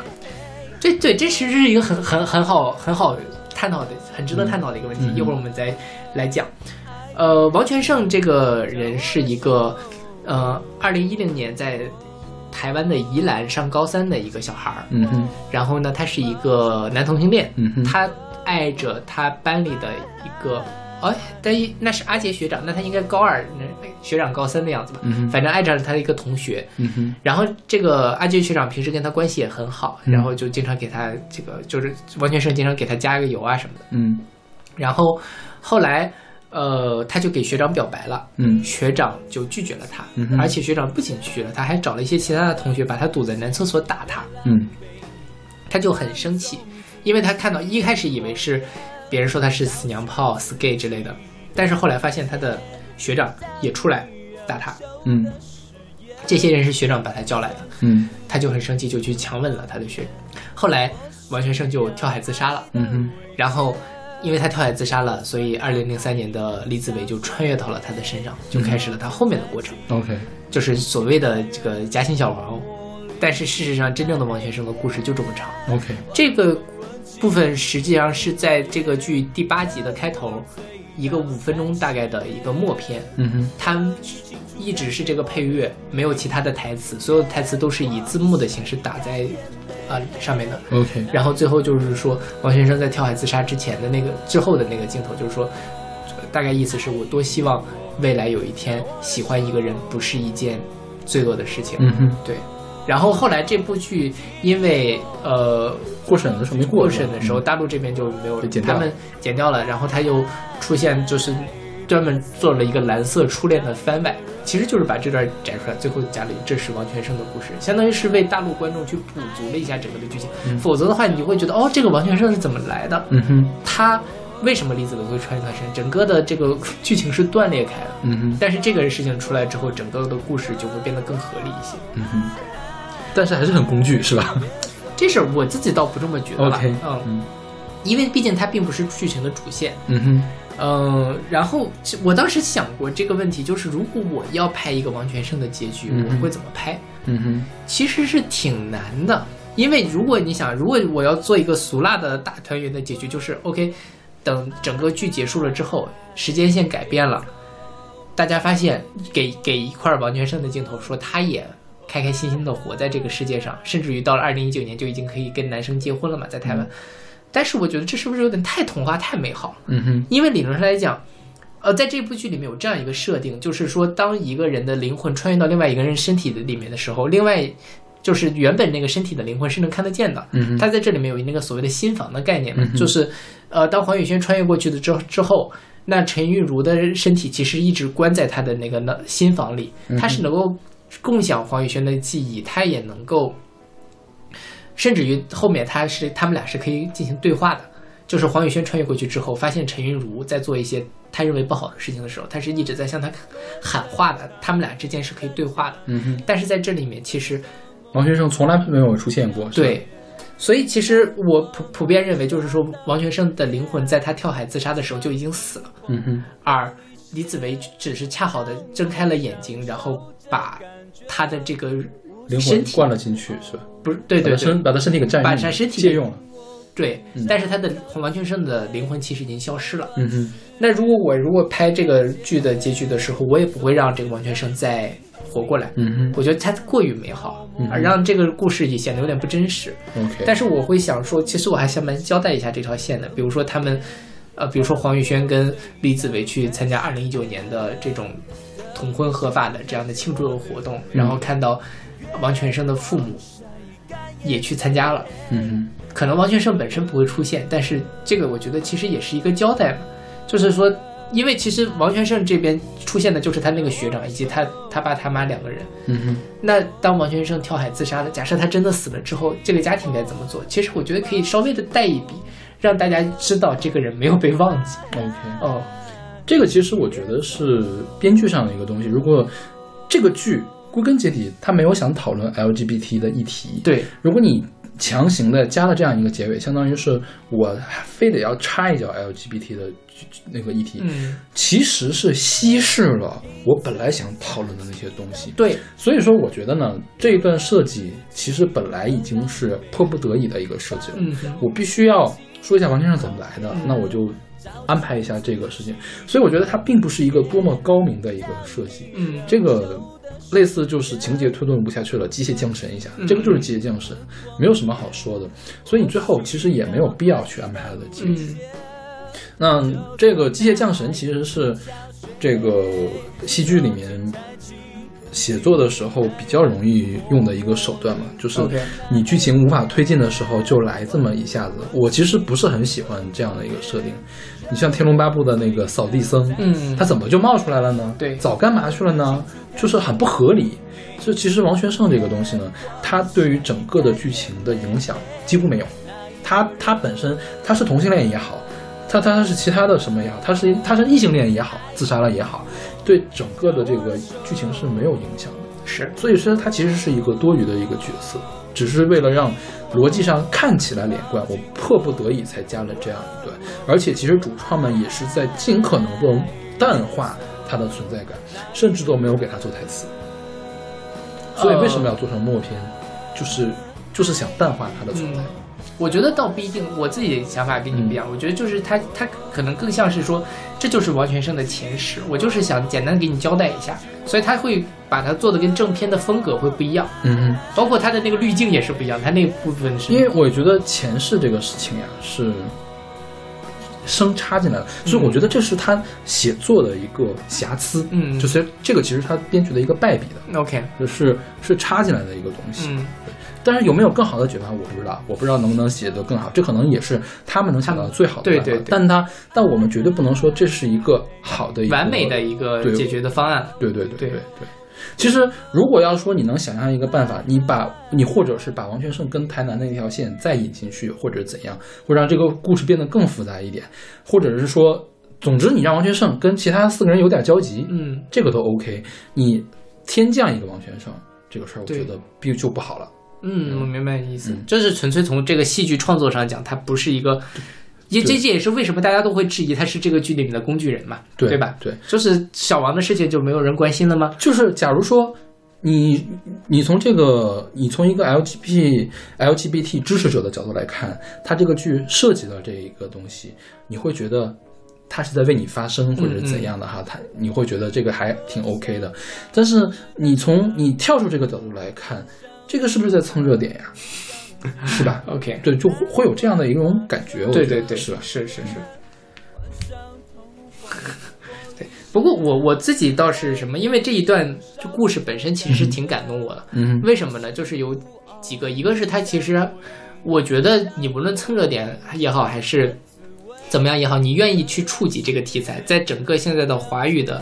影视剧创作里面，依然是一个值得被赞赏的事情。在我看来，哈，嗯呃，就是而且它其实并没有讲它是一个简单的，其实它本质上并不是在讲王全生的爱情，而是在讲王全生的处境。嗯因为其实呃，一方面是他在这五分钟的剧情里面讲被霸凌，嗯那其实，在后面呃，李子维穿越过来之后，他跟他的父母之间有一段很短暂的对话，嗯哼就是说，呃呃，他这个他他爸爸跟他妈妈之间的聊天，他爸他爸爸就说：“哎呀，你不要太关心，不要太在意了。他溺水其实可能不就是个意外嘛？你看他现在不挺好的？”他妈妈说：“就是因为你平时对他要求太多了，所以他才怎么样。”我觉得这其实也是在埋一个伏笔，就是试图去丰富王全胜这个形象。当然，丰富还不够。还有一个就是在一开始的时候，嗯我后来才明白这个剧情，就是，呃呃，这个王全胜的妈妈去跟呃黄宇轩说，因为他们要给这个王全胜办葬礼嘛，办告别式，就说其实王全胜以前都特别的孤僻，他遇到了你之后，他才会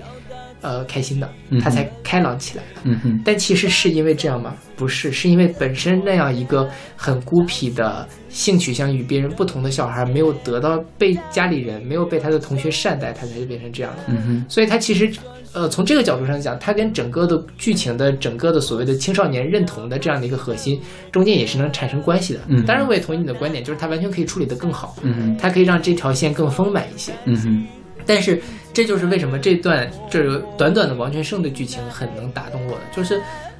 这样的一个小配角，大至少编剧也在试图去传达他们想告诉大家的，并不是说 OK 简单简简单单的我们要尊重同志平权这样的口号这么简单，嗯它是很具体到了两三个点上去展开的。，OK。然后还有一个就是根据你刚才说的这个，现在同志主题的东西不够多，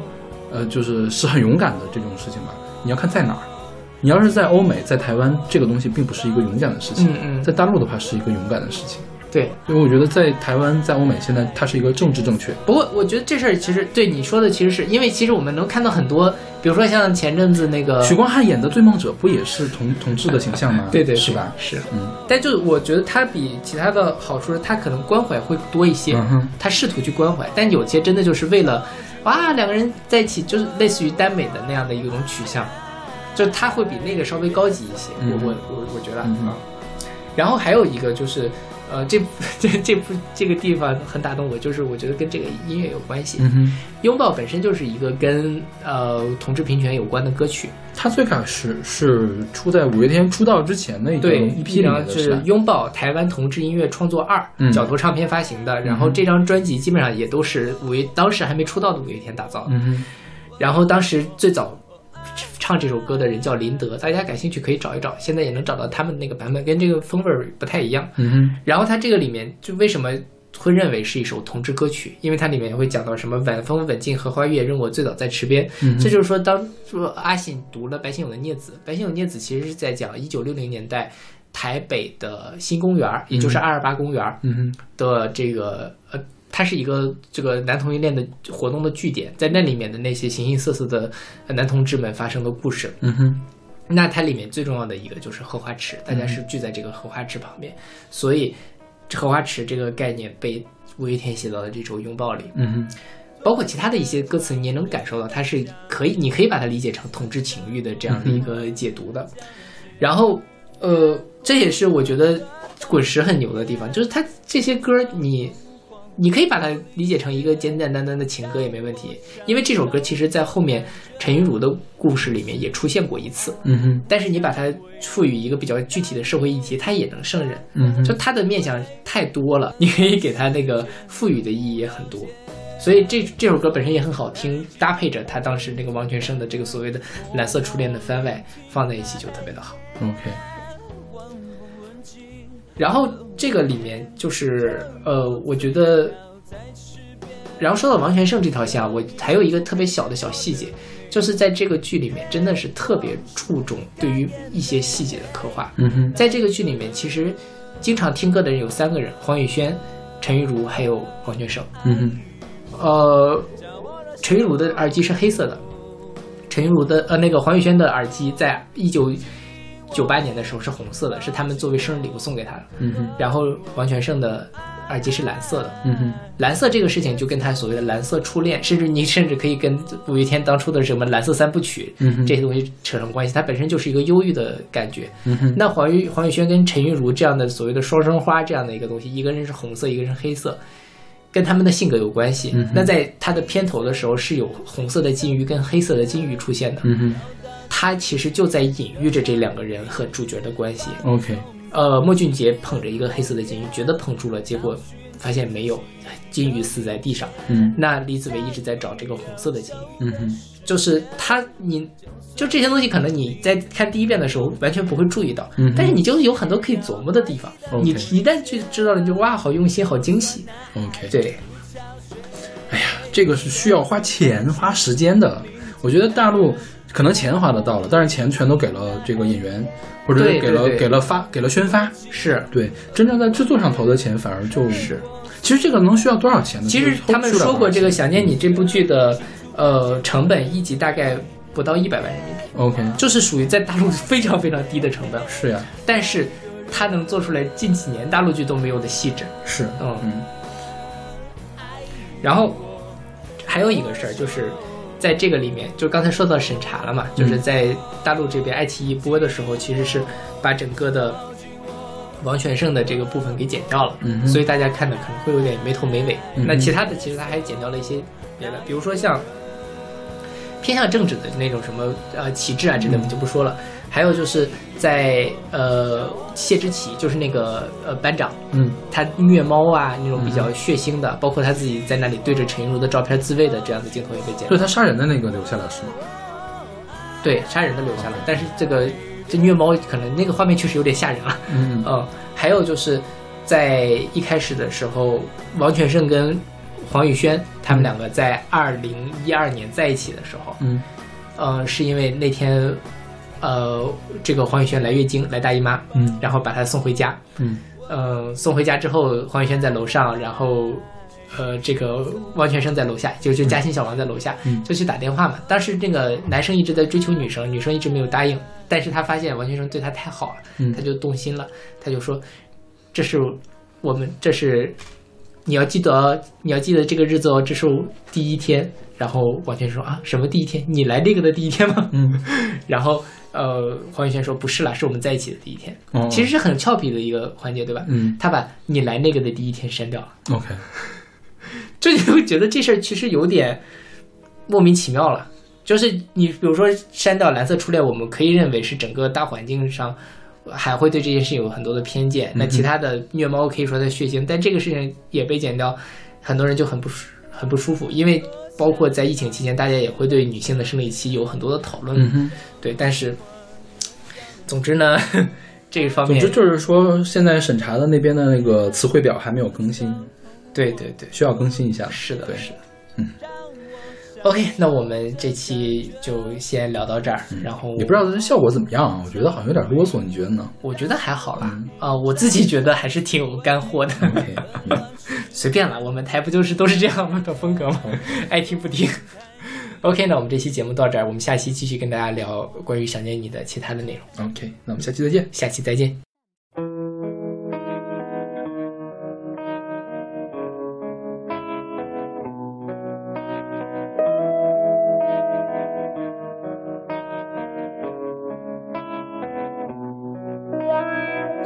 下长日的假面，奔向梦幻的疆界。南瓜马车的午夜，换上通黄的玻璃鞋，让我享受这感觉。我是孤傲的蔷薇，让我品尝这滋味。纷乱世间的不了解，昨天太近，明天太远，默默聆听那黑夜，晚风吻尽，而我也让我醉倒在池边，等你清楚看见我的美，月光晒干眼泪，那一个人。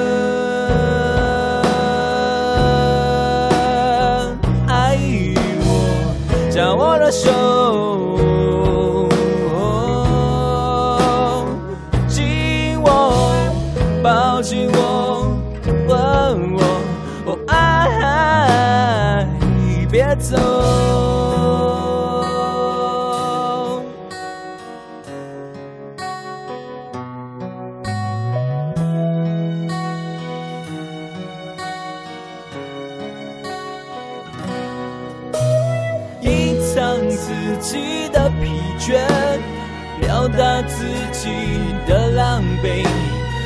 放纵自己的狂野，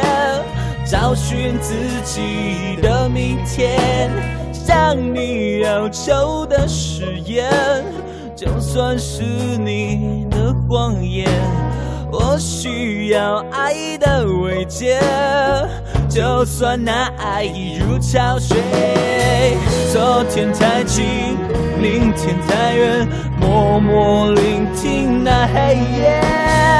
晚风吻尽荷花叶，任我醉倒在池边。等你清楚看见我的美，月光晒干眼泪，那一个人爱我，将我的手。